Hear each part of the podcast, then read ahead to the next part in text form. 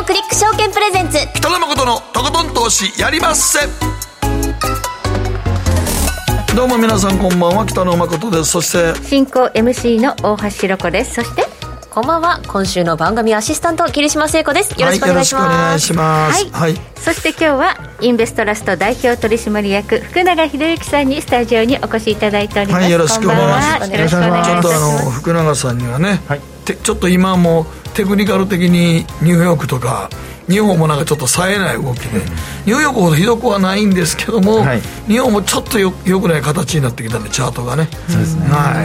い、その辺をちょっと今日福永さんにじっくりとはい、お話伺いたいですね、テクニカルから分析していただきたいと思っております、はい、そして後半は総実総合研究所安田佐和子さんにえ今晩まさにビッグイベントアメリカの9月の FOMC ということで、はい、えー、利上げ幅そして今後の見通し、えー、どういったところが、ね、見どころのポイントなのかそしてアメリカの景気は本当に大丈夫なのか、うん、このあたり解説いただこうと思っておりますので、ね、よろしくお願いいたします。ね、はい、3.6ぐらいそうですね、その近くにってますね。ね金利がね上がってますから。そうやねんね。あれはやっぱそうなるとグロース系は全部売られていくからね。うん。そうですよね、ナスダックが本当に売られる展開ですよね、今日一応予想では0.75なんですか？そうですね、今、マーケットのコンセンサスは？0.75ですね、ただ30%ぐらい、あの1%っていうのを見てる人もてね、い。ますから、どうなるか。アメリカのやっぱり CPI、インフレ率が高かった高いからさ、ずっと8位超えてますからね。そうですね。はいえそして今日の皆さんからの投稿テーマこんな老後を迎えたいということで、うん、理想の年の重ね方、まあ、80歳を過ぎてね、はい、アプリを開発されたあの女性ですけどもね。なんか格尺としてますよねあの方。素晴らしいですよね。はい。なんかこう結構50代超えるとこうすごく差が出てきますよね。しっかりとした人と、うん、もうなんかこう急に老け込んでしまう人と、うん、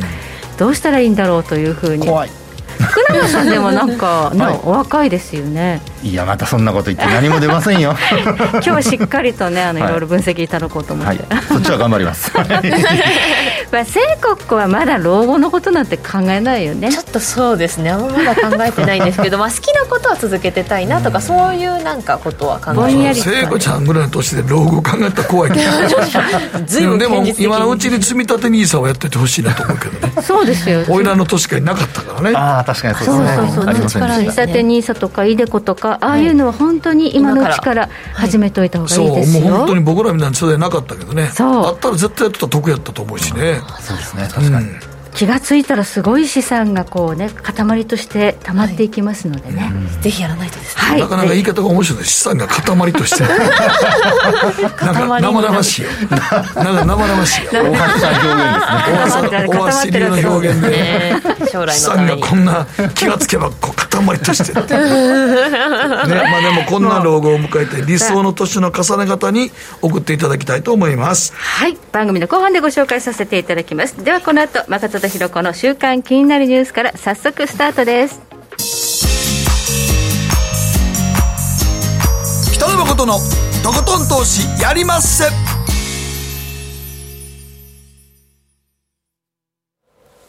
この番組は良質な金融サービスをもっと使いやすくもっとリーズナブルに GMO クリック証券の提供でお送りします。誠とひろ子の週刊気になるニュースさて、ここからは誠とひろ子の週刊気になるニュースです。今日一日のマーケットデータに加えまして、この1週間に起こった国内外の気になる政治経済ニューストピックなどをピックアップしてまいります。まずは今日の日経平均からお伝えしておきましょう。え今日は375円29銭安、2万7313円えー、13銭で取引を終了しました。えー、今日の下落っていうのはちょっとうん厳しいなというのがありますね。そうですね、まあ、あの幅広く売られているっていうところがちょっとポイントなんですよね、はい、であの値上がりしている業種でいうと、海運とかが上がってるんですけど、海運上がりましたね、えー、ただこれ、昨日下げた分の、買い戻しじゃないかって言われてまして、だから昨日上げた分は今日売られてるし、そうそうそうなんです、そうなんです。まあでも今日の夜、FOMC ですから、はいまあ、実際にまあ0.75ぐらいをもう織り込んでると思いますけど、ええ、1になるとまたちょっと衝撃でしょうからね、ね。1%は、本当にそれは衝撃だと思います。だから、もうだからもうちょっとポジションいじってるぐらいで、ほとんど実際的にはもうあんまり、あんまりね、どっちかにポジション傾けようという動きではないですからね、今やっぱりね。まあ、9月相場らしい相場やと思うけどな、毎年9月でなんかこう、気に病む相場が多いですよね。年後半に向けてね、年度の後半に向けて。はい。ということで、まあ、イベント控えて、やはりちょっとポジションクローズしとこうかなという方も多かったかもしれないですね。えそしてアメリカの株式市場です。昨日はニューヨークダウ安かった313ドル45セント安3万706ドル23セントということで、え今夜 FMC なんですが、先ほどオープンしたニューヨークマーケットダウ平均今134ドル高で始まっている。まあ今日はあのダウ平均 S&P500 ナスダック総合指数もまあ高いよりしてプラス圏から始まってるんですが、まあ、イベント控えてショートしてた人たちも買い戻してるということはあるんですかね。あもちろんそれはあると思います、はい。であのー、先週末が実はあのクアドルプルウィッチングっていうやつで、日本の S q に当たったんですよね。はい、であの先物オプションの S q が、まあ、あったもんですから、実際株価はちょっと戻ってたんですけど、そこからまたちょっとポジションすべてこう調整できなかった人とか、はい、あるいはそこからポジション作った人、はい、まあ、そういう人のあのやっぱり思惑的な動きというのがですね、はい、結構こう上下動につながっているのかなと、まあ、そういうふうに思いますけどね。ねはいまあ、この後ね、テクニカルチャートを見ながら、はい、えー、分析いただくんですが、えー、ここでちょっとコモディティ触れておきましょうか。WTI 原油現在85ドル22セントということなんですが、今日ちょっと急進する局面がありました。これ、あの、ロシアがね、はい一部、えー、この国民をこう、はい、まあ、徴兵するというような大統領令に署名したというプーチンの演説が、ええ、あの職業軍人から、今度は一般の人にちょっと枠を広げるということで、はい、一部兵役をこう導入するというふうに、はい、あのどうもあの国に向けの演説を行ったみたいですよね。それで今お話あったように、原油価格が買われたりだとか、上昇したりだとか、結構コモディティへのあの、まあ、変動要因になってるんですよね。小麦なんかもちょっと上がってますよね、はい、またこれ、えー、為替にもね、実はちょっと影響出てて、えー、ユーロも実は売られてるんですよね。そうですね。やっぱり、はい、あ戦争はまだやる気なんだということで、売られちゃうんですかね。そうですね。で、まあ、まあ、あと長引く、ね、それからあと、やっぱり、あの、近いですから、うん、あの、地政学リスクっていう意味で見ると、うん、やはりこう巻き込まれるっていうことも、うん、あの、長引けば長引くほど、そういうリスク出てきますので、はい、まあ、その辺も含めて、やっぱりちょっとユーロが一旦売られたという状況になってますね。すねまあ、ちょっとその、ロシアは追い詰められている印象はありますよね。そうですね、まあ、でもね、この戦争っていうのは、本当、はたから見ると、内情っていうのは分からないので、われわれ入ってくるニュースって、ほら、西側って言ったらあれですけど、あ、はい、のそっち側のニュースしか入ってこないじゃないですか。えー、であの、戦争になると、もう本当に情報戦争っていうことが、言葉があるぐらいですから。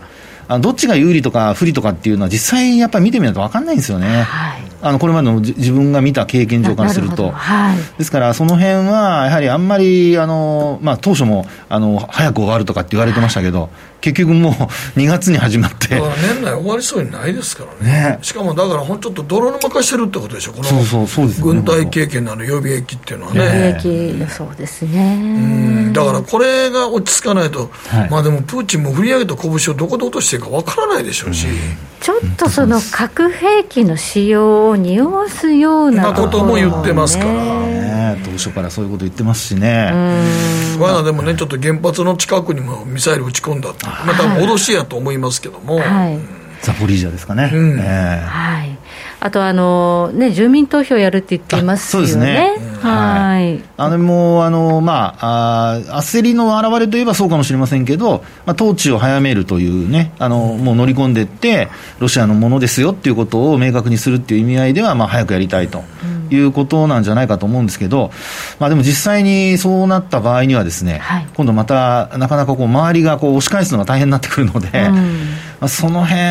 やっぱりこう、まあ、今、国連とかでもいろいろ話、動きが出てるんですけど、はい、もうちょっと複雑化の一途をたどってるとしかちょっと考えられない感じですよね、これね。そうですね、えー、まあ、これがあの一つ不確実性ということで、なかなかリスクを取りにくい、はい、特にヨーロッパ系の資産はということになりますよね。その通りですよね。はい、あのまあえー、今は、今回はもう特に FOMC ですけども、はい、ECB もですね、やっぱり利上げの方向に進んでますから、うんうん、まあ、そう考えると今、あの大橋さんおっしゃったように、インフレの懸念っていうのは、アメリカ以上にヨーロッパも強いわけですよね、はい、あのそのエネルギーの関係で。ね。えー、ですので、そうなりますと、やっぱりあのロシアの問題解決しないことには、えー、世界各国でですね、ちょっと安心してあのまあ、暮らせるというか。あのまあ、消費とかですねできるような状況になってこないので、はい、そのあたりはちょっと厳しい状況がやっぱ続くって見たほうがいいかもしれないです。そうですね、はい。はい、福永さんにはこの後もじっくりとチャート分析いただきます。ではここで聖国は気になるニュースピックアップです。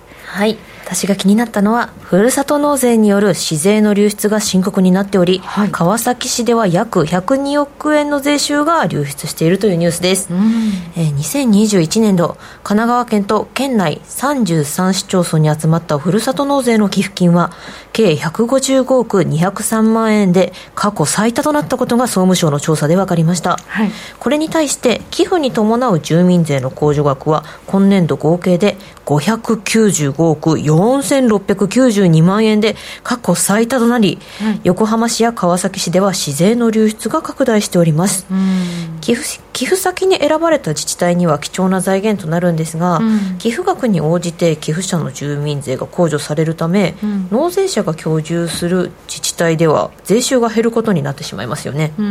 はい、ということで横浜の市税流出額は22年度。前年度比53億1340万円増の230億890万円で全国トップ、はい、反対にふるさと納税による昨年度の寄付は3億3708万円にとどまりました。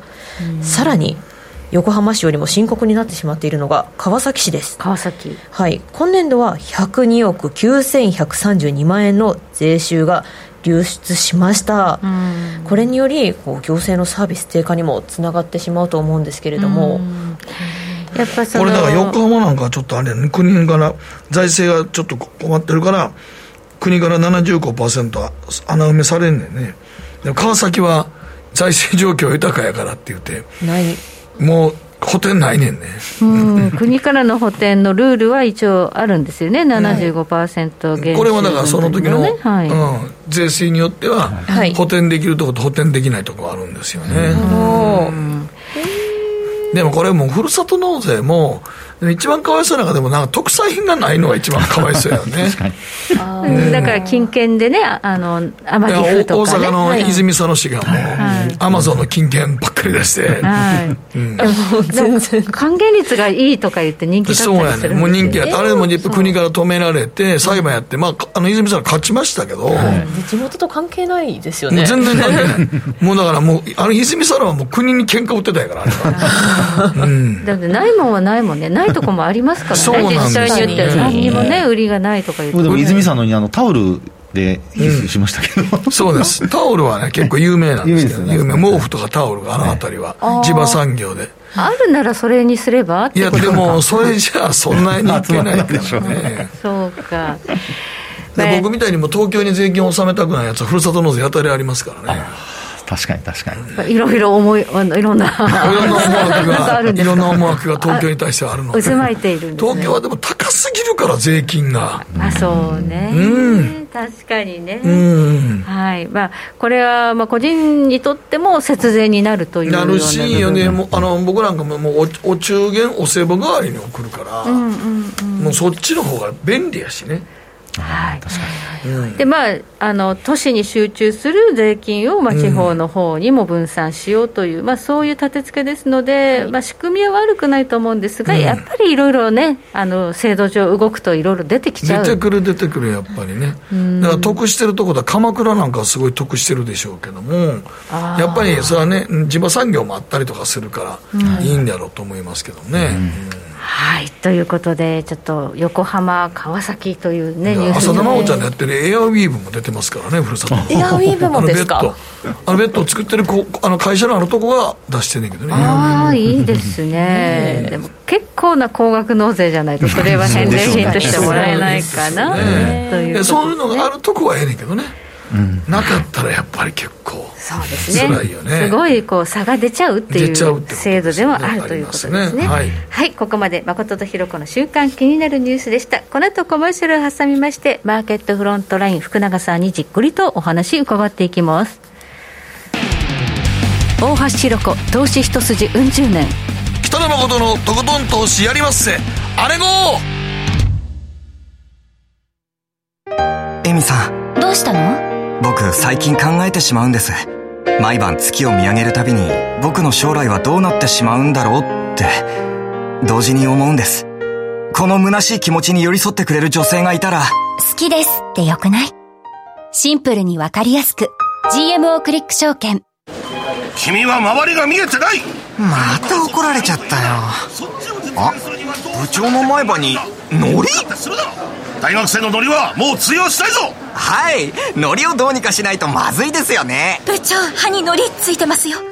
もっと楽しくもっと自由に GMO クリック証券。ねえ先生好きって10回言って。それ10回クイズでしょ。いいから。じゃあ好き好き好き好き好き好き好き好き好き好き。僕も先生好き。え？もう思わず笑みがこぼれる株式 FX は GMO クリック証券。北野誠のとことん投資やりまっせ。霧島聖子投資家1年生です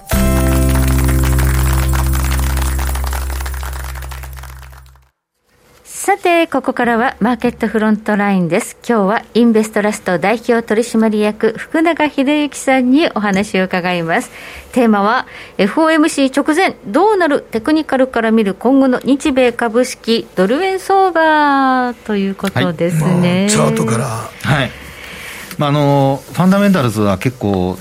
あの日々変わることはあんまりないので、うん、そういう意味ではやっぱりテクニカル分析ですと、やっぱり移動平均線とかいろんなことを見ることによって、まあ、ちょっと示唆できるかなというところではありますけどね。はい、まあ、今夜のイベント次第では結構ね、あのドルとか金利とか動きそうではあるけれども、はい、そのまあ今現状の位置からどういう可能性が考えられるのかということで、はい、えー、日本株ですけれども、ちょっとやっぱこのところ冴えないので、はい、大丈夫かな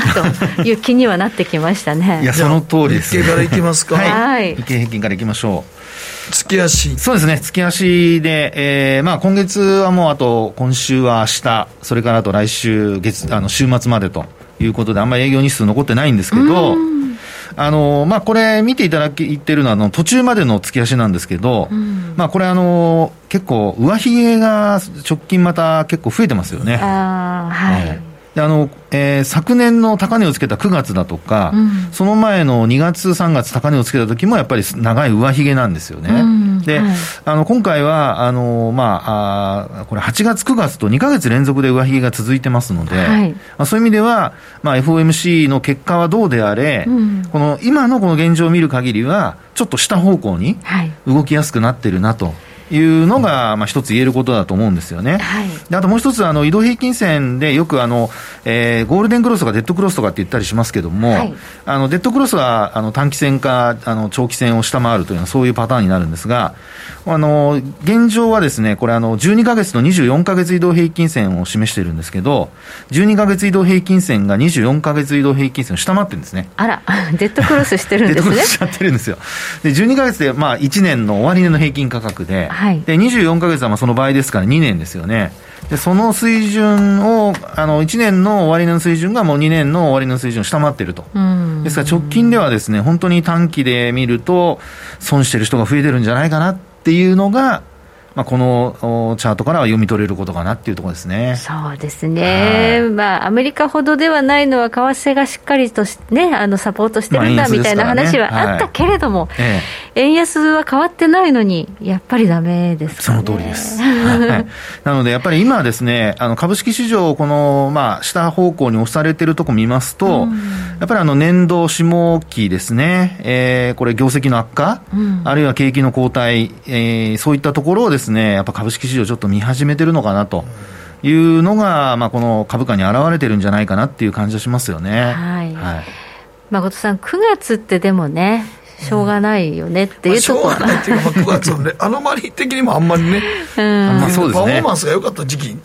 季節ってないよね、8月。はい、おっしゃる通りなんかあかんこといっぱい起きてるから。はい歴史的にはね。だってよくアメリカはね、ね最初から新年度だからね。そうです、そうです、そうです。うん、だって5月に売って、9月に帰ってこいっていうようなこと言うじゃないですか、すね、セルイン名で、うん、あのまあ、それが大体あの安いところが9月なので、そこから戻っていくっていうところで言われてるんですけどね、うん。はい。まあ、9月から10月、11月ってあんま冴えないもんね。そうですね、これ、下値のポイントってはどのあたりになりますか、はい、でそこでですね、これあの、まあ、よく使われるフィボナッチリトレースメントっていうのがありまして、はい、でこれあの黄金分割比率ってよくあるんですけど、うん、まあ、そこから導き出したあの水準なんですよね、はい、でこれ見ていただきますと、まあ、どこからどこまでを取るかっていうのはすごく重要なんですけど、うん、コロナショックの安値っていうのが、2020年の3月にあるんですよね、ありますね。1万6000円台つけたところですけど、まあ、そこからですねあのさっきお話した昨年9月の高値までの値幅の、まあ、どの水準まで落ちて、えー、止まるか。はいで今回ですね、あのまあ、日本株に関しては、今年の2月、はい、ちょうどあのウクライナへのですねロシアの侵攻があったところ、ウクライナ危機ですね、ウクライナ危機ですね、そこのところで、これ見ていただくと、ちょうど下髭になっているところがありまして、はい、これあの38.2%押しのところで止まってはいるんですよ。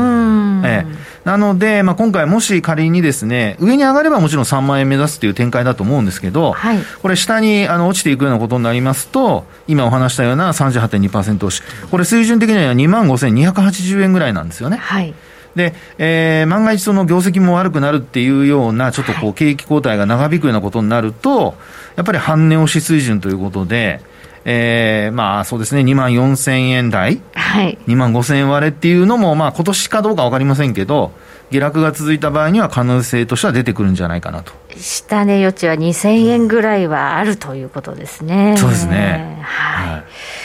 でこの青いラインは何でしょうか？でこの青いラインはですねこれあの5年移動平均なんですね、はあはあ、60か月移動平均、はい、なので、まあ、ちょうどあのよくサイクル的には3年とか5年ってよく言われますよね、えなので、まあ、今回、この5年の移動平均線っていうのが、まあ、仮にこう下回るようなことになると、これあの5年の移動平均ってあの当面下向きにはなりませんから、うんうん、まあ、そういう意味ではあの短期的な買い場になる可能性はあるのかなと。まあ、そこで、えーまあ、2万5000下回るような場面があったら、この60か月移動平均線を一つ参考に見ていただくといいんじゃないかなと思います。はい、はい、ということで、当分はちょっとこう下値リスクには要注意というそうですね。イメージですね、はい、で下げ始めたら、はい、あんまりすぐに手を出さない方がいいんじゃないかなというふうには思います。結構大きく下げる可能性があるという、はい、下落が続く可能性があるんじゃないかなというところですね。ではアメリカはいかがでしょうか、はい。でそこで次、ニューヨークダウなんですけど、はい、アメリカの方が圧倒的に悪いな、もっと形が悪く見えますね、初見で、チャート見て、初見でも、これは。もうおっしゃる通りで、これやっぱり高値からのですね下落率が全然違うんですよね、日経平均と。で、あのこちらもですね、あの値幅で見ると、うん、そのまあえー、っと今年あごめんなさい、2020年3月安値からあの昨年の高値、あこれはあのダウが今年の高値ですね、今年1月が高値なので、まあ、ここまでの値幅で見ると、あの38.2%押しっていうところで、日本とそんな変わらないようには見えるんですが、高値からの下落率はもう日本を圧倒的に上回っているので、はい、えー、でなおかつですね、もう見ていただいてお分かりのように、あの20 24か月って赤い線が2年の移動平均ですけど、うん、これを大きく下回っているんですよね、うん、実態がね、はい、だからその、このままいくと、完全にあのチャートでいうと、デッドクロスですよねそうですね、もうこれは戻してもデッドクロスっていう形になっちゃうのでですね。まあ、上回らないことにはってことになると、これ、2000ドルぐらい上がらないと戻ってこないっていうパターンなんですよ。うん、ですから、あのまあ、今晩の FOMC でどうなるかにもよるんですけども、まあ、あの上にもですねこの12か月移動平均線が上値の抵抗になる可能性が高いですし、で一方で下に行くとなると、これ、もう安値がですねこの38.2%押しの水準で3万ドル割れのところが直近の安値なんですけど、うん、これしかないんですよね、サポートになるところが。うん。はいですから、これを割ると、やっぱり2万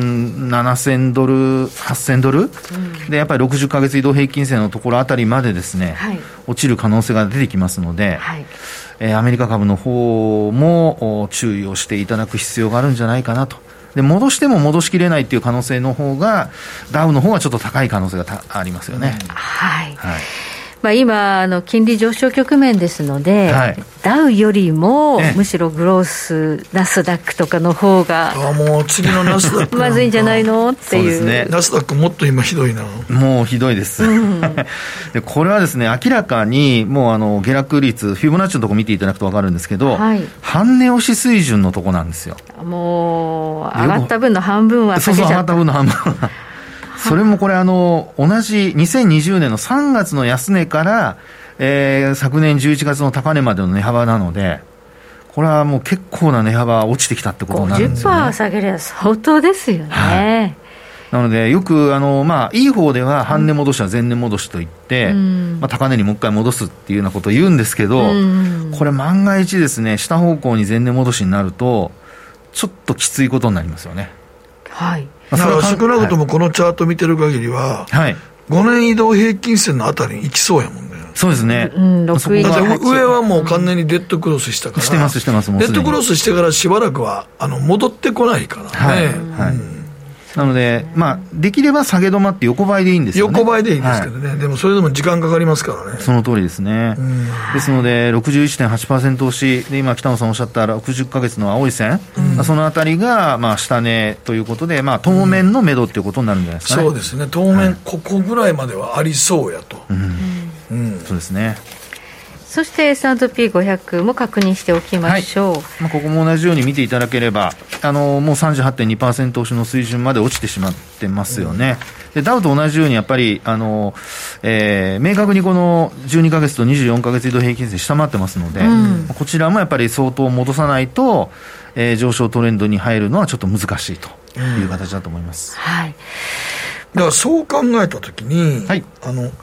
そうか、だってまだ恐怖指数もそこまで上がってないからね。そうです、ね、そうなんですよね、なんとかショックみたいに急激に下がれば、V 字回復というかね、リバウンド取りに行くってこともできるんですけど、今、こんな感じでだれだれやられると、はい、うんね、まあ一番投資家としては辛いパターンですね。ここから売っていいのかなみたいな感じもあるしね。だからほんまにあのね、恐怖指数もそんなに上がってないから。そうなんですよ。ズコーンと恐怖指数が上がったら、ね、逆にあの恐怖指数売りに行きたいんだけど、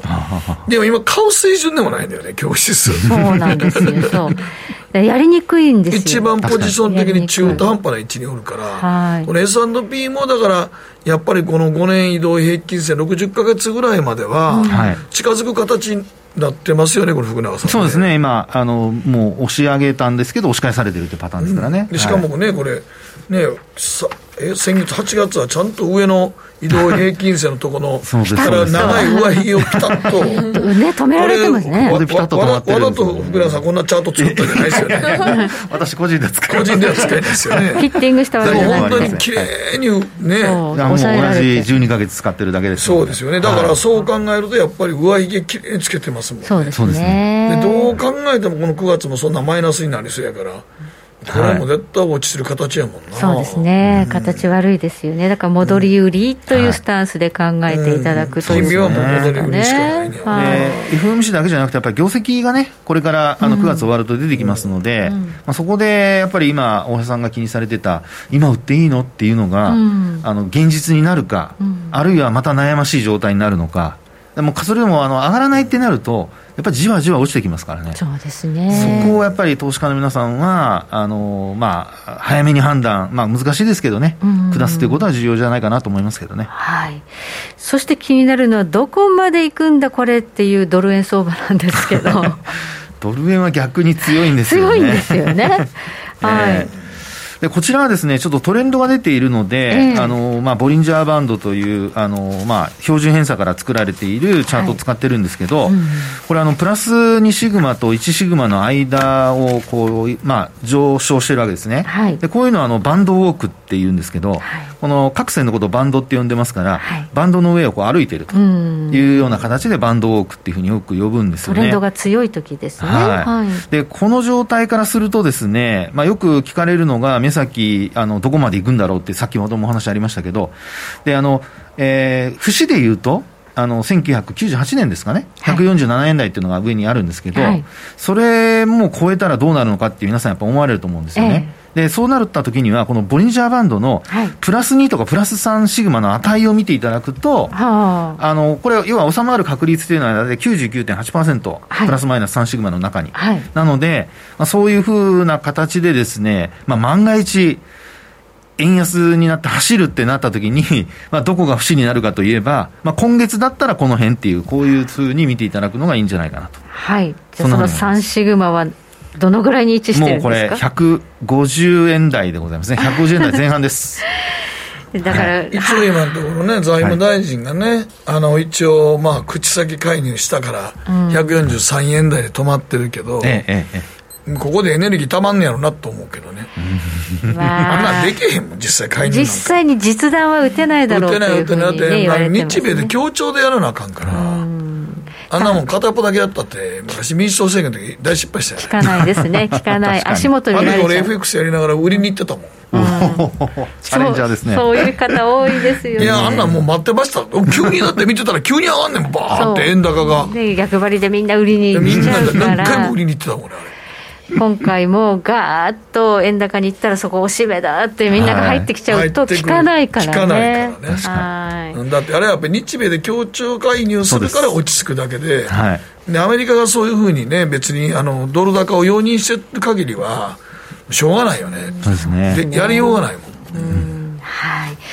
じゃあこれ、まあ、上に、ね、もしかしたら急にね、まあ、ストップなんかもね、ヒットしながら走る可能性がある、はい、じゃあ、それはなんでかというと、やっぱりアメリカの金利がね、上がり続けてるからっていうのをバックに買ってるわけですよね。その通りですね。まあ、ですから、やっぱり日米の金利差が開けば、やっぱりどうしてもドル買いにこう傾いちゃうと、はい、円を売れっていうような流れになっちゃうので、うん、まあ、そこがやっぱり一番重要、ね、今、10年債利回りは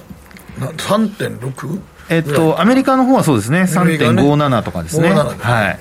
昨日の終値で見ると。もう2年債が4%乗せたりしてますからね。ねそうや。ったら、もうそうなったら、株買わんでええやって話。になるもん。ね債券買ってたらね、そんだけ利回りがある、ね、お金持ってる人は特にそうですよね。ね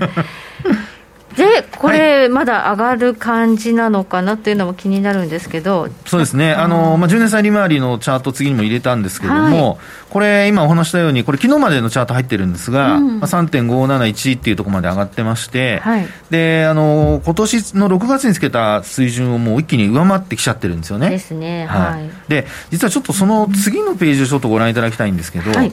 これあの、えっと、利回りのですね、これアメリカの利回りの10年債利回りの、前回6月に出させていただいた時のチャートなんですよ。はい、で、これは、あのダイヤモンドフォーメーションといって、はい、トリプルトップが崩れた時に発生するパターンなんですよね。はい、で、はい。割と珍しいパターン。そうなんそうなんおっしゃる通りです。あんまり出ないやつやな。出ないんです、出ないです。ただその代わり、この後上昇すると、はい、その後倍返しとかになるとですね、ええ、結構大相場が来るっていうのが、はい、このダイヤモンドフォーメーションのあの考え方なんですよ。え、なので今これ、あの当時と比較してもこの3.57まで来てるじゃないですか。はい、であの、この下げ幅分を倍返しにしたとすると、うん。まあ、4%台後半までいっちゃう可能性ある。10年債が。10年債利回りが。あらそれはもう株暴落やわですね。まあ、業績が良ければね、その分、まあ、抑えられると思うんですけど。いや、でももうね、はい、ナスダックとかグロース株系はもう全部、はい、そうですね。絶対もう PR が高いものは、うん、厳しいですね厳しいよねこんな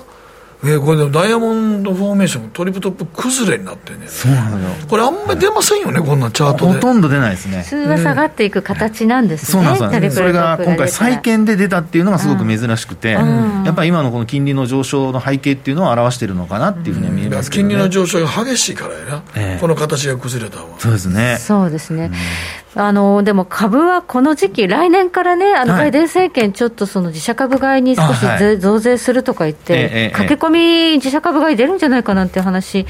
あったんですけどね。あったんですけど、うん、実はですね、いろいろちょっとレポートが出てて、それを見るとですね、はい、減ってるんですよ。自社株買い？自社株買い。あ、そう前期比でなんですけどね。あの前年同期で見ると、やっぱり増えては、10%ぐらい増えてはいるんですけども、これ、四半期ベースで、実はあの S&P の関連会社がレポート出してまして、それを見ると、ですね自社株買い前期比で見ると、結構減ってまして、20%ぐらい減ってるんですかね、22%。えー、であとあの業種で見ると、ですね特に金融、それからヘルスケア。はあ、この2つのあの S&P500 ベースなんですけど、はい、あの減り方が大きくて。ディフェンシブセクターでもそうなんですね。そうなんですよ。なのでですね、はい、あと11業種あるんですが、その中でも上昇した、増加したのは4業種しかないので、はい、結構これから逆にその景気が悪くなると自社株価を控えるっていうところが出てくるかもしれないです。いやじゃあそこもちょっとここはあんまり期待しない方がいいっていうことですね。ですね。その辺ちょっとねレポートなんか出てくる可能性あるので気をつけて見ていただきたいなと思います。はい。はい、ありがとうございます。ここまで福永博之さんに伺いました。どうもありがとうございました。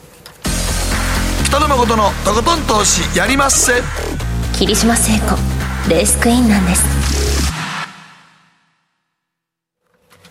GMO クリック証券の CFD では、日本225や米国30など、世界各国の主要な株価指数、原油や金などの商品、レバレッジ ETF、リート ETF、外国株など、世界中の金融資産を買いからも売りからも手数料無料で手軽に取引することができます。今まで気になっていた世界中のあの指数、あの銘柄、あの商品に投資ができます。パソコンからスマートフォンまで高性能なトレードツールも魅力。CFD も GMO クリック証券。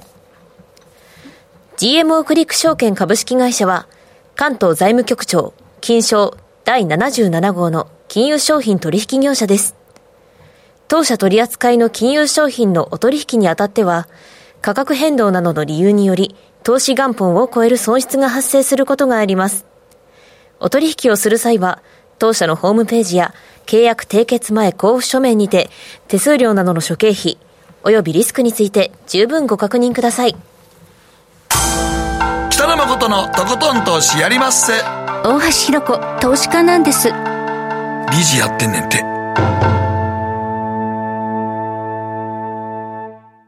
はい。マーケットのリアルということで。総実総合研究所安田沙子さんにお越しいただいております。はいよろしくお願いします。さあいよいよ今日ですね。FOMC ですね。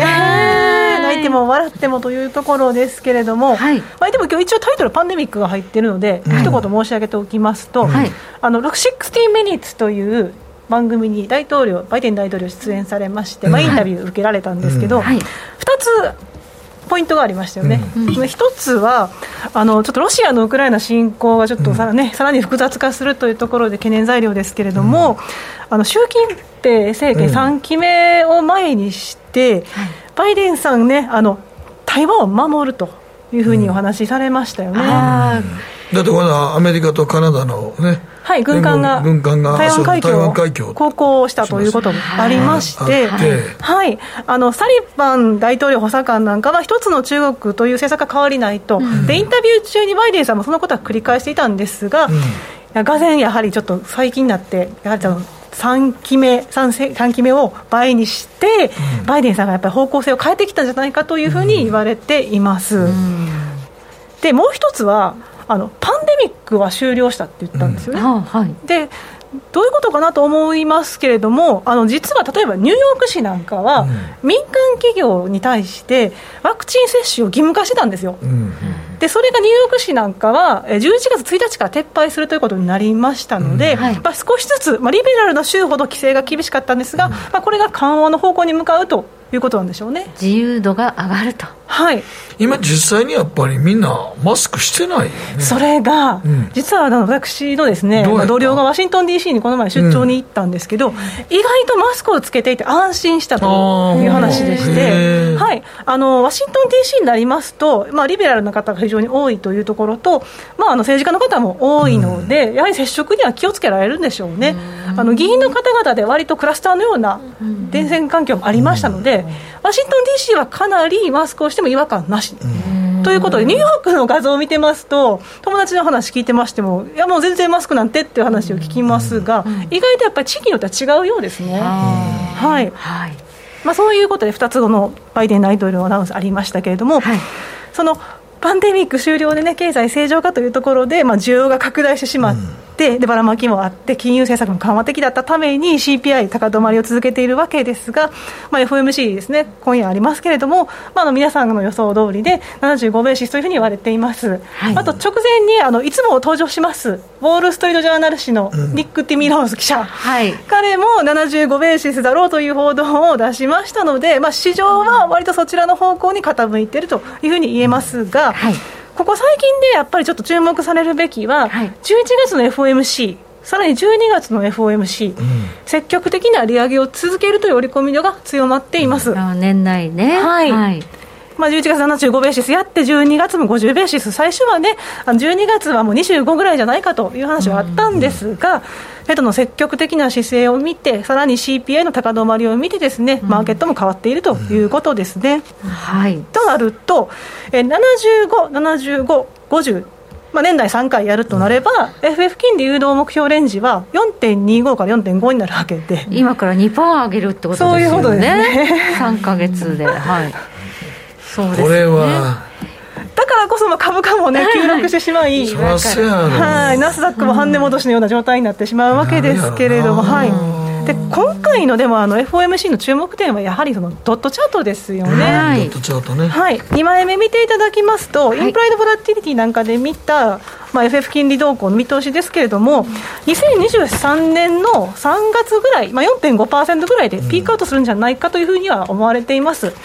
その一方で、2024年の1月って4%台ということは、うん、そんなにやっぱり利下げもしないよねという見方になってきているので、まあ、今回、この見通しに FOMC のドットチャートが当たってくるのかどうかというところがポイントになってきまして、仮にここから上振れてくるのであれば、はい、やっぱりちょっと売りがまた売り及ぶ展開になってしまうのかなと、まあ、逆にちょっと利下げの期待が出てくれば、はい、もしかすると、まあ、バイザ・ルーバー、セルザ・ファクトじゃないですけどね、まあ、ファクトで今度は勝ってくる可能性もありということですね。はい、はいそれも景気次第だと思うんですけど、ね、景気次第ですね。で、でもほとんど今、景気後退を示唆してますよね。そうなんですよ。ほとんど出てくる指標がそうやもんね。はい。でそのあたりも意識しているのかもしれませんけれども、バイデンさんはそのさっきの60ミニッツなんかのインタビューでも、まあ、景気後退懸念打ち消してまして、経済は軟着陸するよ、まあ、ソフトランディングだよとか、物価高は制御するよ、まあ、ここでも割と突っ込まれていたのが、あの前月比の伸びを見てくださいよ、そんなに伸びてませんよって言ってしまって、あの FOX ニュースね、共和党支持の FOX ニュースなんかはかなり叩いてましたが、まあ、彼としてはやはり景気後退懸念は打ち消したい、なぜかというと、大統領選の年に景気後退に陥ったり、景気後退、直前直後だったりした場合って、やっぱり現職の大統領、与党の候補が負けてしまうんで、中間選挙負けますからね。で大統領そうそうそう。で、2024年の大統領選挙の時がまた規模になってきますから、うん、その時どういうするかで、もしかしたら FOMC のドットチャートも、さすがに政治に配慮しないでしょうが、あまりタカ派的に持っていくと、まあ、景気後退観測をもたらすということで、マーケット反応するかもしれませんけどね。はいまあ、景気後退っていうのはその、まあ、シグナルが出てからやっぱ半年、1年後だったりしますので、ね、大統領選挙も意識されるということですね、はい、23年、24年と。そうですね、はい、でも、本当、誠さんがおっしゃる通り、景気後退のシグナルというのは、複数点灯しているわけですよね、うん、よく言われるのは、10年債と2年債の利回り格差、ね、利回り格差、ね、はい、これが一番出てるもんね、はい、もう90年、80年以降から見ても、必ずマイナスになっているのが分かります、うん、現在もほぼ30ベーシス以上拡大してますよね。あもうねそうこれ状態化してますもんね、今ね。はい、はい、となってくると、やはり景気後退かと言われてしまいます。あとはその10年債利回りと3か月もの T ビルなどで、うん、えー、ニューヨーク地区連銀が算出した景気後退確率というのがあります、うん。はい、で8月分がリリースされてるんですけれども、うん、8月25.1って出てるんですね、これ、どういうことかと言いますと、1年後の景気後退確率なんですよ。はい、なので、2023年8月までに景気後退入りするという確率が25.1になるというわけです。こうやって聞くと、そんなに高くないようにも見えますが、すね。うん、3月はね、一桁だったんですよ。それから比べますと、一気に跳ね上がっているのが一つ、ね。うん、もう一つは、過去の景気後退局面というのは、大体25%のこの確率超えてきてたんですよね。なので、こちらもちょっとサイン点灯という状況です。はい、でもう一つ言われるのが、パウエル大あの FRB 議長が指摘していました、18か月先の3か月もの T ビル、マイナス3か月もの T ビルのスプレッド、うん、これもですね0.60ベーシスぐらいまで縮小してきてまして、はい、一時はなんかもう300、300ベーシスが3%ぐらい。開いてたのが、もう一気にもう1%割ってきてる状態なので、こちらも割と景気後退を織り込みつつあるということですよね。これがマイナスに域に入ると、もう、はい、景気後退危ないですよって話なんですね。で最後あのサームルール。あの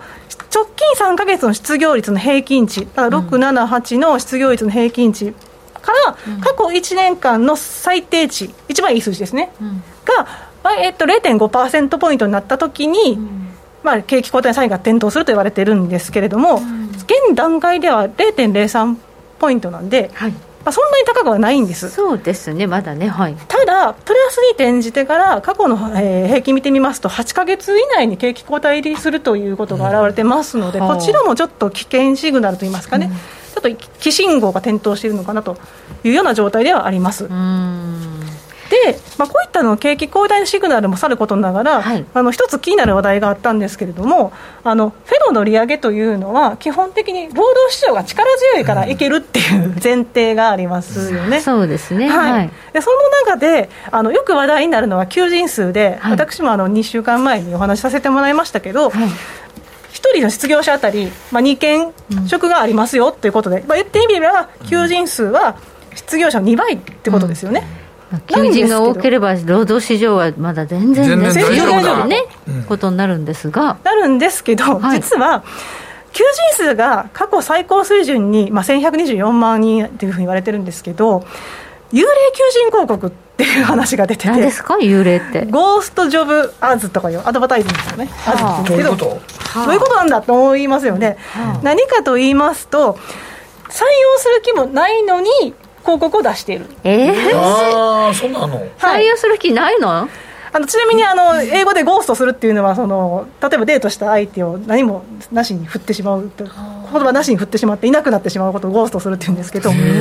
あ、それに近いような表現ではありますが、まあ、突然音信不通な全然人を雇う気ないのに広告だけは出す。その気があるふりをしているなんで？なんでで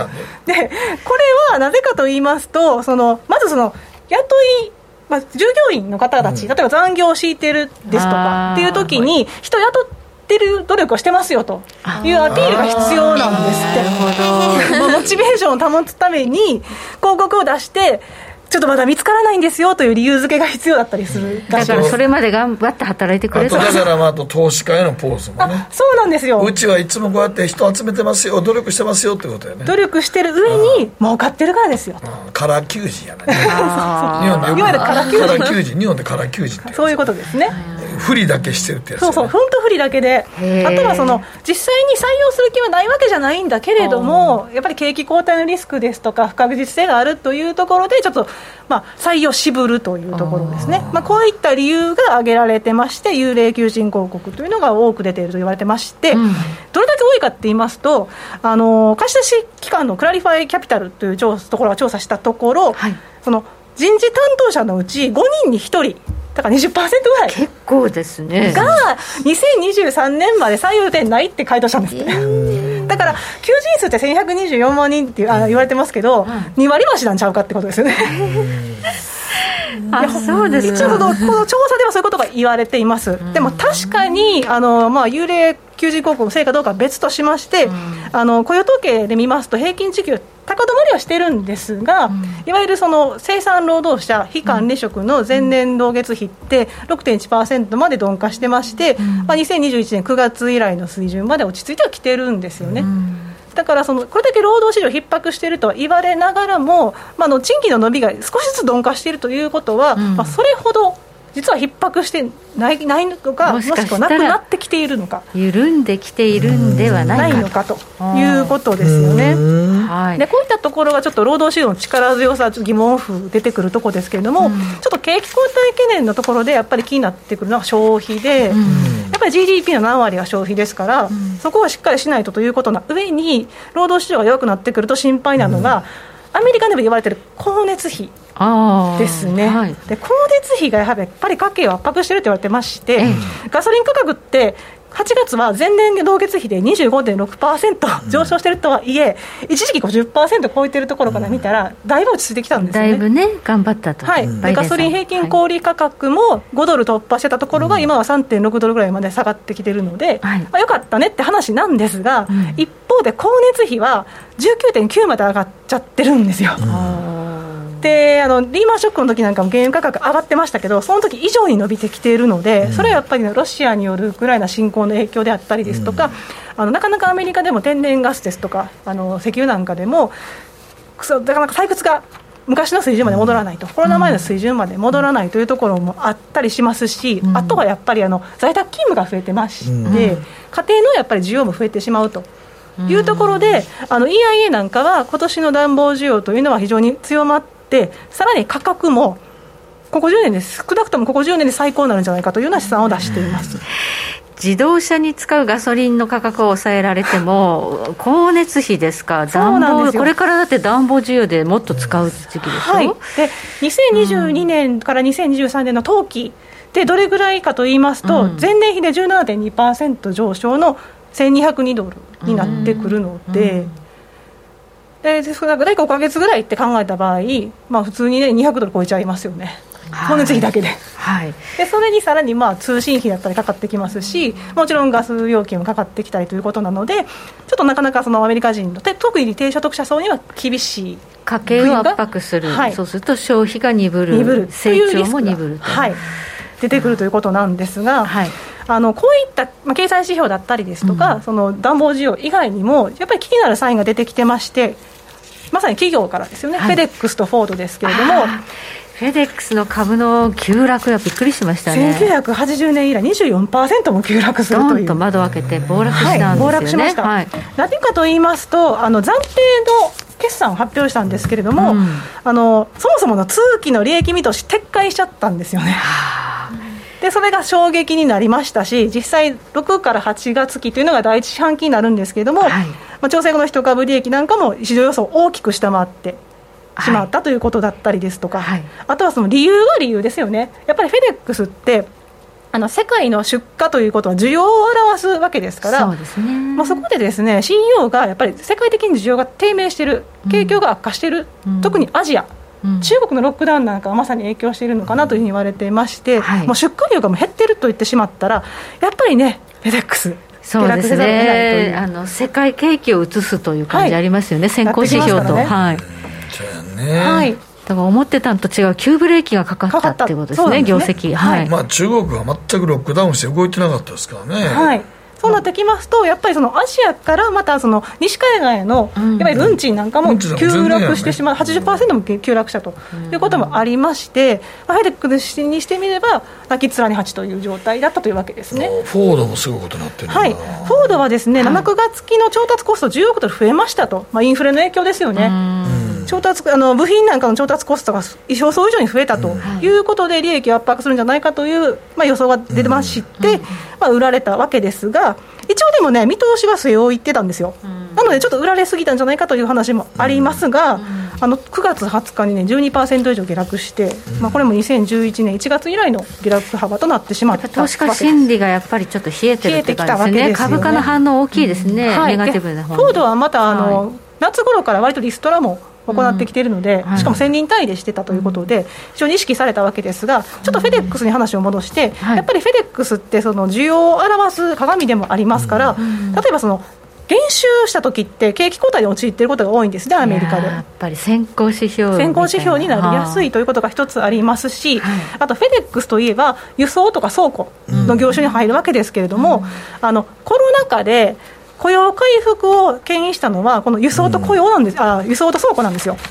でこの右下のチャート、ね、右下のチャートを見ていただくと、まさに V 字回復どころかずっと右肩上がりで、うん、オレンジの方ですね。でちなみに自動車はブルーのラインなんですけども、うん、一目瞭然で違いますよね。で特に輸送倉庫は2020年2月比で見ても12.9%かな、はい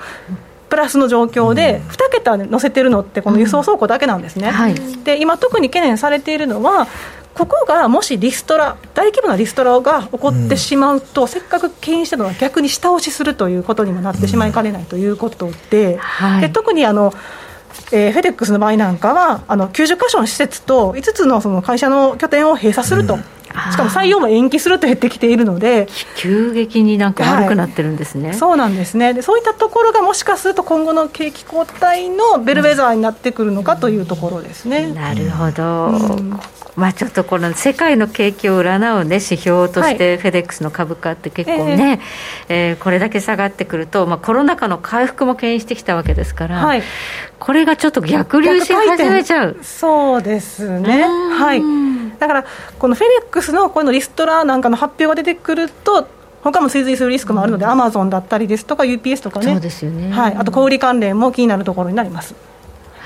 はいということで、えー、ここからの株式市場の投資というのはやっぱり慎重に行っていただければと思います、はい、ここまで安田佐和子さんどうもありがとうございました。ありがとうございました。北野誠のとことん投資やりまっせ。霧島聖子投資家1年生です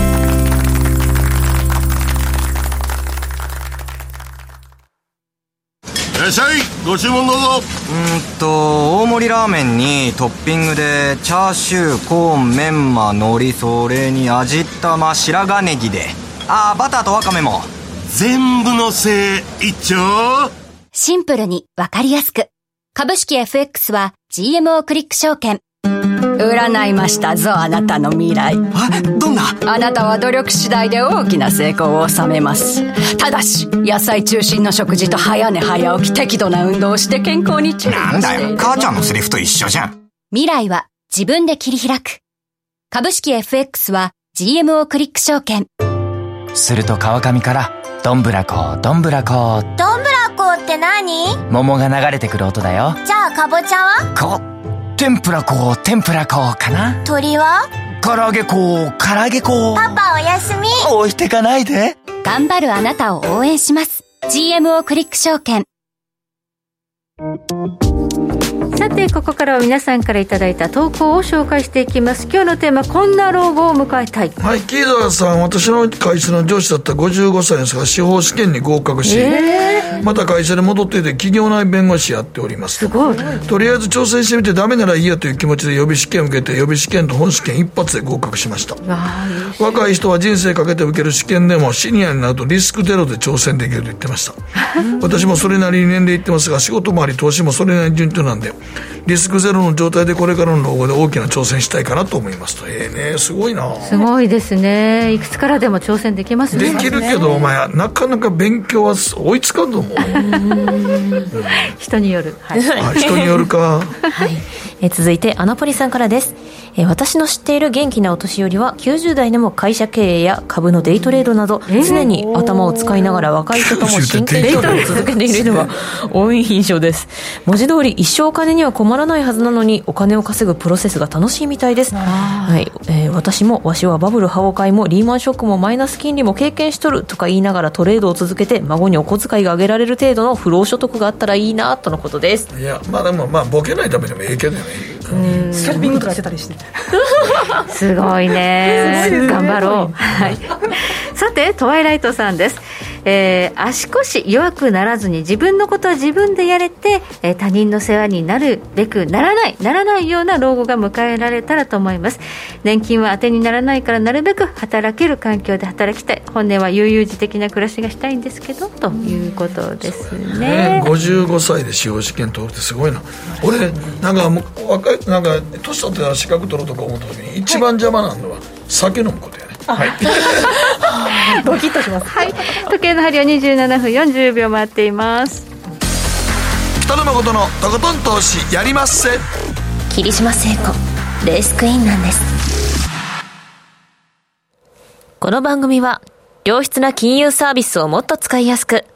もっとリーズナブルに、GMO クリック証券の提供でお送りしました。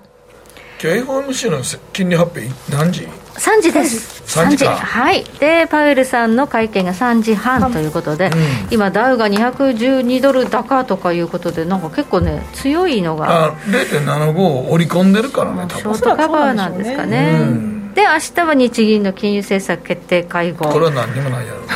イギリスもあります金融政策。イギリスはイギリスも利上げすんのかな？0.75かなと言われてますね。ね、まあ、でもとりあえず出てくる指標今全部がちょっと危険やってことやね。気をつけたいですね。今日よく分かりました、はい。はい、23日金曜日祝日ですけれどもデリバティブ取引日本でも始まりますので、はい、はい、取引できます。ということで安田さんどうもありがとうございました。ありがとうございました。おやすみ